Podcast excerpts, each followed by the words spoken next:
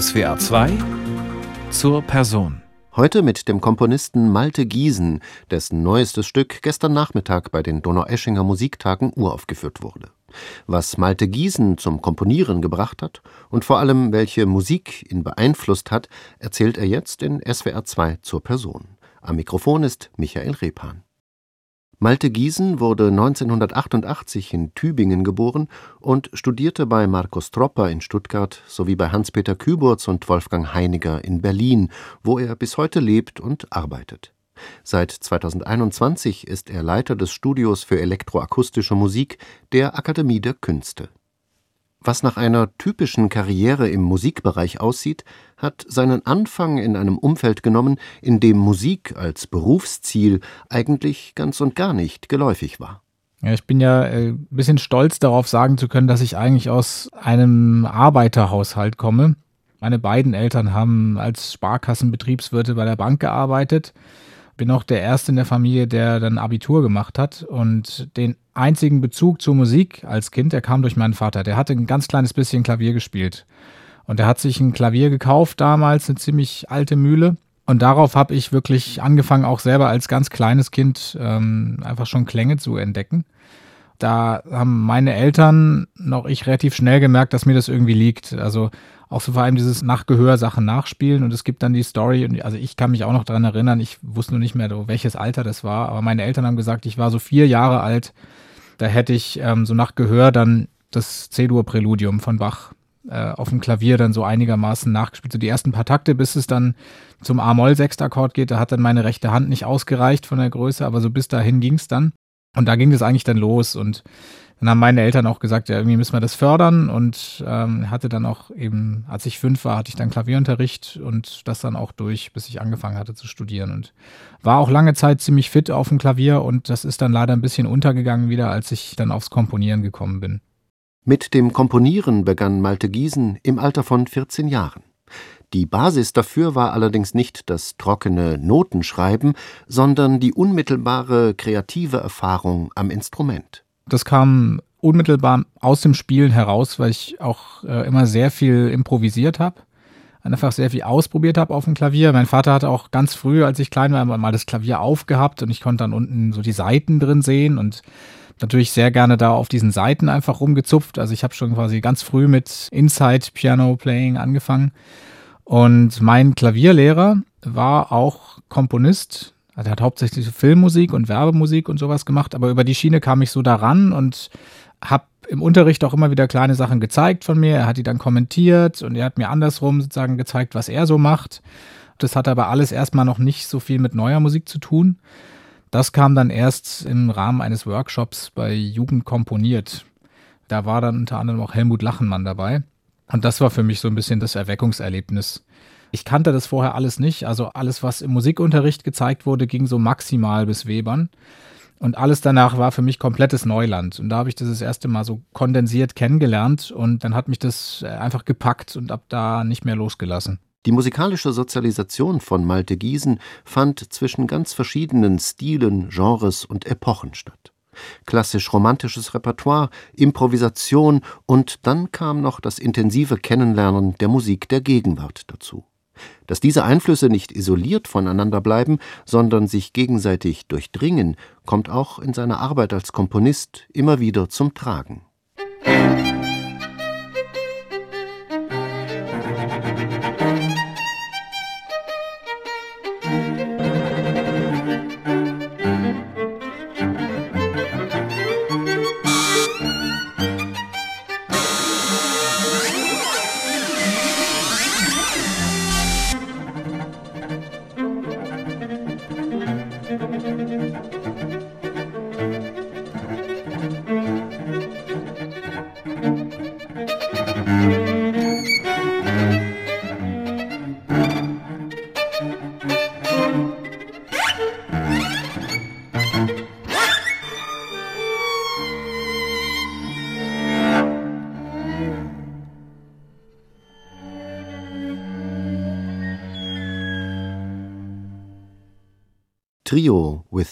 Remixed Surface of Beethoven heißt das Stück von Malte Giesen, das hier kurz erklang.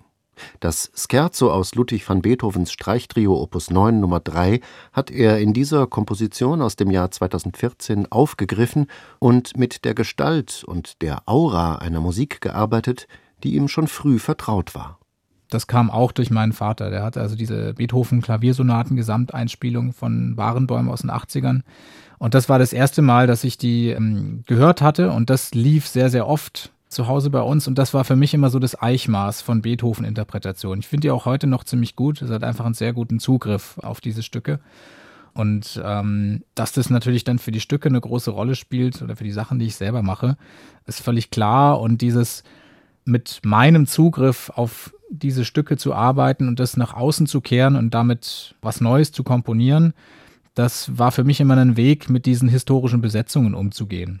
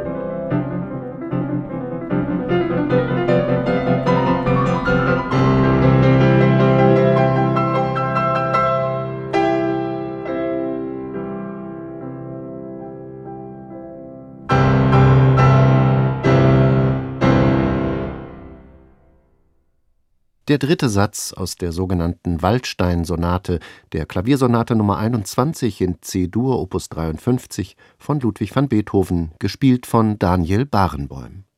SWR 2 zur Person, heute mit dem Komponisten Malte Giesen. Neben den Werken Beethovens ist es auch die Musik von Johannes Brahms, die in Malte Giesens Arbeit auftaucht.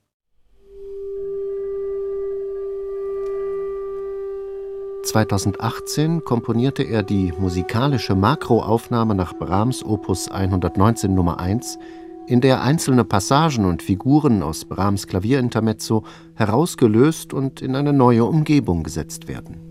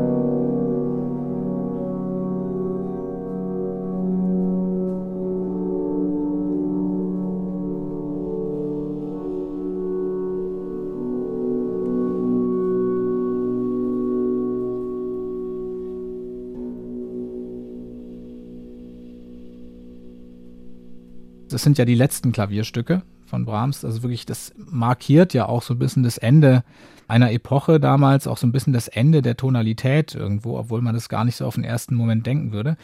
Aber sie sind vom Ansatz her ziemlich konzeptuell. Einfach wie dort mit Intervallen und Tonmaterial gearbeitet wird, eben gerade bei dem ersten von den Stücken, ne, die absteigenden Terzen. Und dass er da am Schluss sozusagen auch die ganzen Terzen nochmal abwärts gestapelt hat im Pedal und eigentlich da schon fast der Ausblick zur Zwölftonmusik dann da ist. Das hat mich einfach fasziniert bei den Stücken. Und die haben wirklich einen ganz, ganz melancholischen Charakter einfach.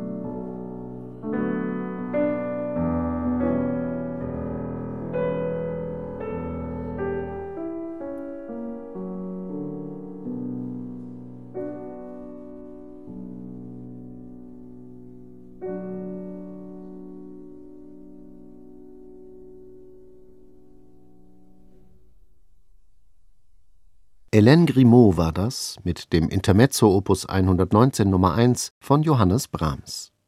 SWR 2 zur Person, heute mit dem Komponisten Malte Giesen. Und von Brahms geht es jetzt zu einer völlig anderen Art von Musik, was die Epoche, das Genre und die Herkunft angeht. Es geht nach Syrien zu dem Musiker Omar Suleiman, der vor allem dadurch bekannt geworden ist, dass er die traditionelle arabische Hochzeitsmusik Dabka mit einem Elektroniksound versehen hat. Malte Giesens Bezug zu dieser Musik ist ein familiärer. Da habe ich eingeheiratet. Also meine Frau, die halbe Libanesin ist, also ihr Vater ist ähm, Palästinenser aus Libanon und ist Musiker und macht so traditionelle arabische Musik, viel auf Hochzeiten und Feiern und so weiter dadurch ist mir dieser Sound so sehr nahe und das Interesse auch da. Und ich fand es immer faszinierend, wenn, wenn ich äh, bei ihm zu Hause war.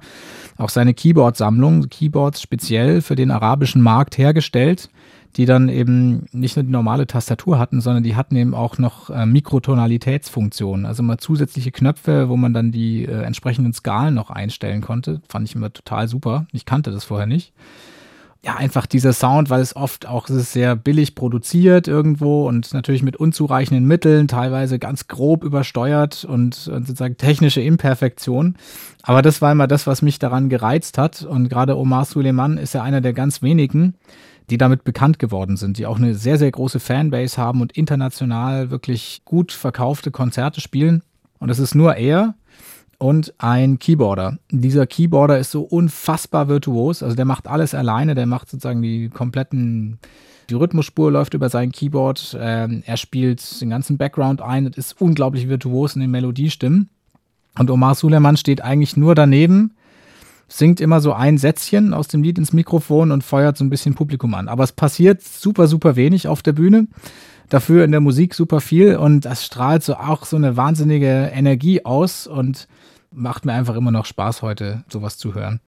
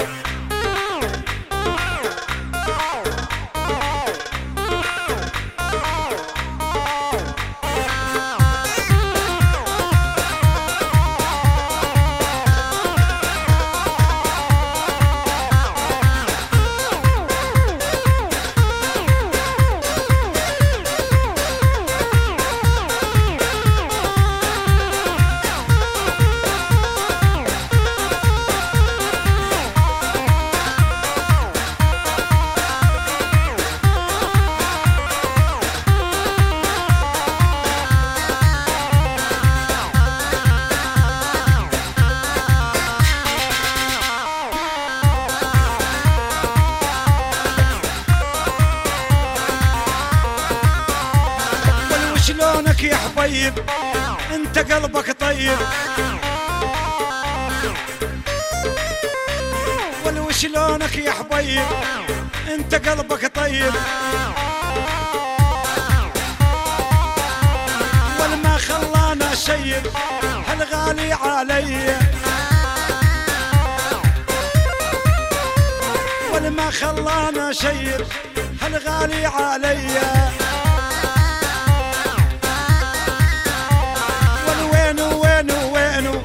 ولا حبيت وينو وين وين وينو ولا ولا حبيت وينو ولا وين وين وينو ولا ولا حبيت وينو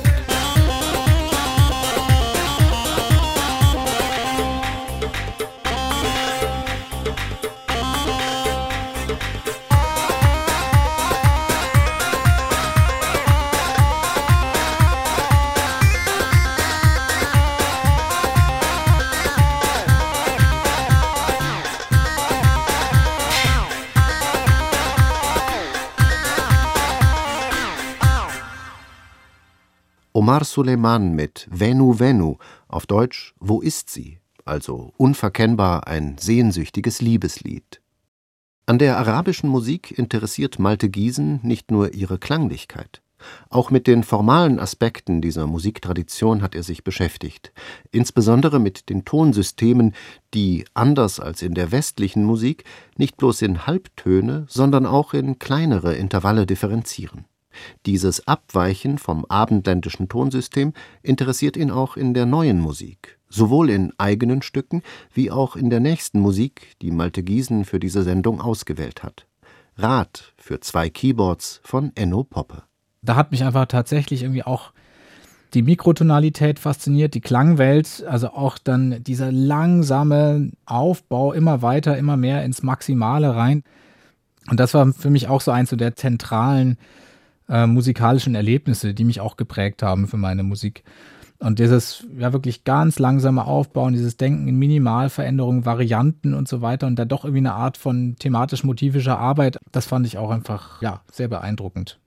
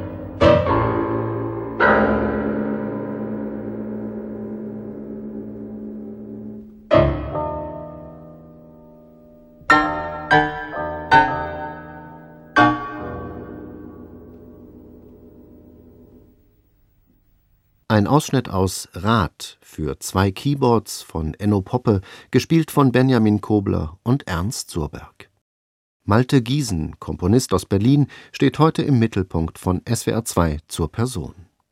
Es ist eine produktive Unruhe, die die Arbeit von Malte Giesen kennzeichnet.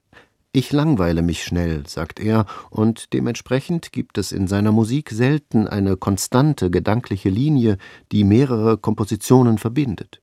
Diese Heterogenität zeichnet auch die Auswahl der Musikstücke aus, die er für diese Sendung zusammengestellt hat. Brahms und Beethoven haben wir gehört, arabischen Elektropop und zuletzt Mikrotonales von Enno Poppe.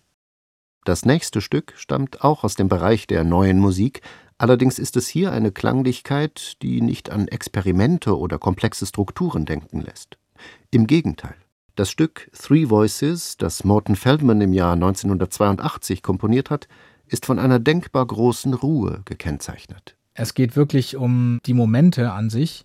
Und bei Three Voices fand ich einfach das klanglich auch so faszinierend, weil es komplett indifferent ist mit drei Stimmen und sehr, sehr dicht und es ist total hypnotisierend auf eine Art und Weise, noch viel mehr, als es bei den Kammermusikstücken ist. Wirklich eine neue Form von Umgang mit Stimme auch.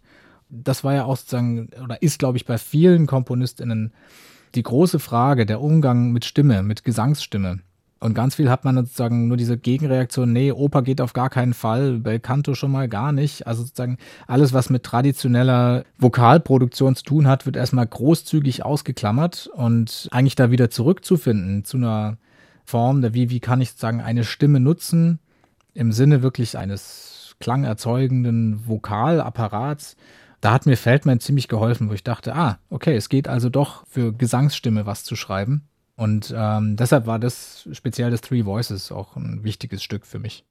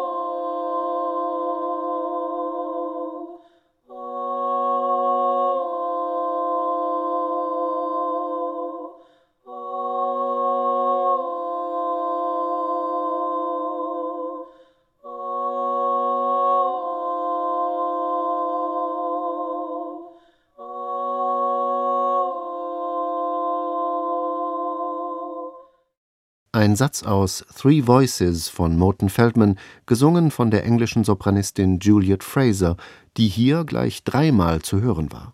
Das Ganze wurde im Overdub-Verfahren aufgenommen, wobei Juliet Fraser alle drei Spuren einzeln eingesungen hat. Mit Vokalmusik geht es weiter, und zwar mit einem Lied, das eine weltweite Bekanntheit als Internet-Meme erlangt hat. Ende 2009 erschien das Stück unter dem Titel The Trollolo Guy auf der Plattform YouTube und wurde in kurzer Zeit zum millionenfach angeklickten Hit. Beim Trollolo Guy handelt es sich um den russischen Sänger Eduard Chil und sein Lied bedient sich einer in diesem Fall eher unfreiwillig entstandenen Vokalpraktik. Der Trollolo-Song hat eine für mich persönlich ganz tolle Geschichte. Ich war in Stuttgart, habe dort viel auch zu tun gehabt durch meinen Mitbewohner mit Studierenden von der Kunstakademie. Und mit Freunden haben wir zusammen einen Grillabend gemacht in Stuttgart-Feuerbach. Und es lief dort die ganze Zeit Freies Radio Stuttgart, einer meiner absoluten Lieblingssender. Und zu der Zeit gab es die sogenannte Endlos-Disc beim Freien Radio Stuttgart. Es war dann einfach eine Playlist mit so dermaßen wild durcheinander gewürfelten Stücken. Also da kamen dann eben so Schönberg fünf Orchesterstücke und als nächstes irgendein Dubstep-Track oder so. Also wirklich völlig durcheinander und völlig schräge Sachen. Und da lief irgendwie diese Endlos-Disc den ganzen Abend durch und es kam drei, vier Mal dieser Trololo-Song. Ich habe dann beim dritten, vierten Mal habe ich dann genau hingehört, was ist denn das? Denn nur so Trolololo, was ist das denn für ein verrücktes Zeug wieder? Und dachte, ah, irgendwie muss ich das mal rausfinden, was das ist. So, und dann habe ich diesen Song verzweifelt gesucht. Vier Jahre lang. Vier Jahre lang habe ich dieses Lied gesucht und wusste einfach nicht, was ich irgendwie bei Google eingeben soll. Und habe es nicht gefunden, bis es dann auf einmal in der Tagesschau gefeatured war. Zu Hause in der WG lief der Fernseher. Ich war im Nebenzimmer, höre auf einmal. Ich komme aus dem Zimmer rausgeschossen. Was läuft da im Fernsehen? Sehe ich in der Tagesschau. Kam es dann halt hoch, dass es jetzt sozusagen zum Meme geworden war dieses Lied mit Eduard Trill, der da diese Vokalis macht, weil die Geschichte ist ja ganz witzig, dass es eigentlich so um einen Cowboy geht, der nach Hause zurückkommt und es eben in der Sowjetunion aufgenommen wurde und dieser Text war zu westlich und die Alternative war eben das Ganze dann einfach nur zu vokalisieren und diese Tradition, es nur mit Lauten zu machen, nennt sich auch irgendwie Vokalis. Und da war dann sozusagen das Rätsel dann endlich aufgelöst und ich konnte dieses Lied endlich wieder hören und konnte mir genau das Orchesterarrangement, was ja auch sehr hübsch gemacht ist, dazu anhören. Und das war, äh, ja, hat mich sehr, sehr lange beschäftigt, hat mich mehr beschäftigt, als es vielleicht hätte sollen, aber hat eben die ganz schöne Geschichte.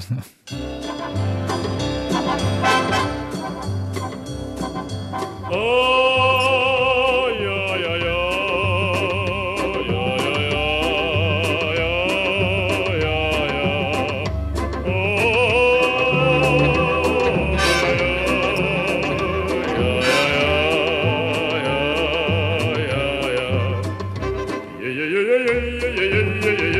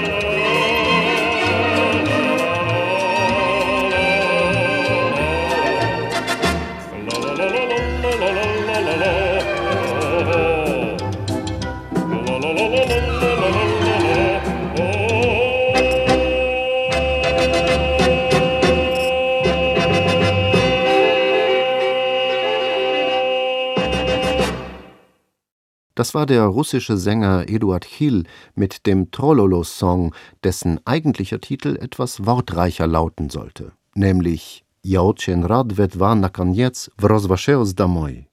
Ich bin sehr glücklich, dass ich endlich nach Hause komme. SWR 2 zur Person heute mit dem Komponisten Malte Giesen. Gestern Nachmittag wurde sein neuestes Stück mit dem Titel Stock Footage Piece 2 Type Beats bei den Donaueschinger Musiktagen uraufgeführt. Auch die folgende Komposition hatte ihre Premiere in Donaueschingen und wurde, obwohl sie nach ihrer Uraufführung bislang nur viermal gespielt wurde, zu einem der markantesten Orchesterstücke der Neuen Musik. Passage Paysage von Matthias Spalinger, entstanden im Auftrag des SWR für die Musiktage des Jahres 1990. Die Aufnahme aus Donaueschingen habe ich, glaube ich, bestimmt 20 Mal gehört oder so. Hatte auch lange, lange, lange die Taschenpartitur zu Hause, die auch so gefühlt trotzdem einmal zwei Meter groß war vom Format. Und das, also ist für mich natürlich so, wenn es um Orchester für neue Musik geht, das war das Stück, ja. Mit dem habe ich mich einfach sehr, sehr lange beschäftigt, also in jeden Aspekten, irgendwie in formalen Aspekten, instrumentatorisch, äh, notationstechnisch, war das für mich lange auch einfach so ein Eichmaß. Und dann habe ich es das erste Mal eben vor ein paar Jahren live gehört auch und der Eindruck hat sich dann nicht nur bestätigt, sondern ist dann noch über das hinausgegangen, eben was ich in der schon sehr guten Aufnahme dann gehört hatte. Und ist einfach alles, was Orchester oder jetzt mal weiterfassend sagen, große Formation von hochprofessionell befähigten Leuten, die auf ihren Gegenständen Klänge erzeugen können. Da ist das einfach schon für mich so ein bisschen das einfach eine absolute Referenz.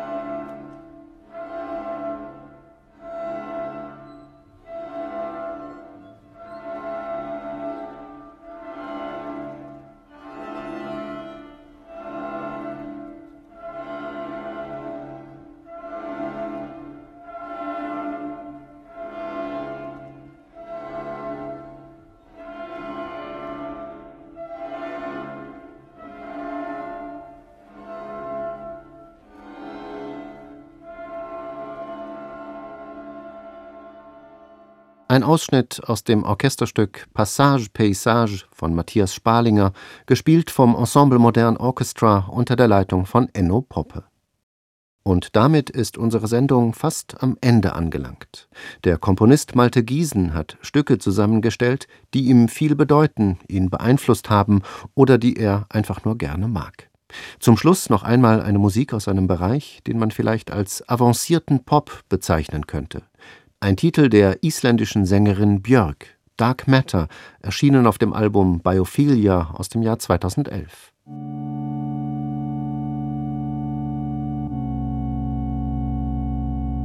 Dark Matter fand ich gerade auch, es ist schon auch ein bisschen spröde durch diese Orgelklänge, also nur Gesang und Orgel und geht auch eben nicht so ins Ohr. Es sind eben also eher auch eher so Flächen und einzelne Akkorde. Also hat mich teilweise auch irgendwie an Cage in Halberstadt erinnert. Dann so ganz, ganz stark zusammengedampft.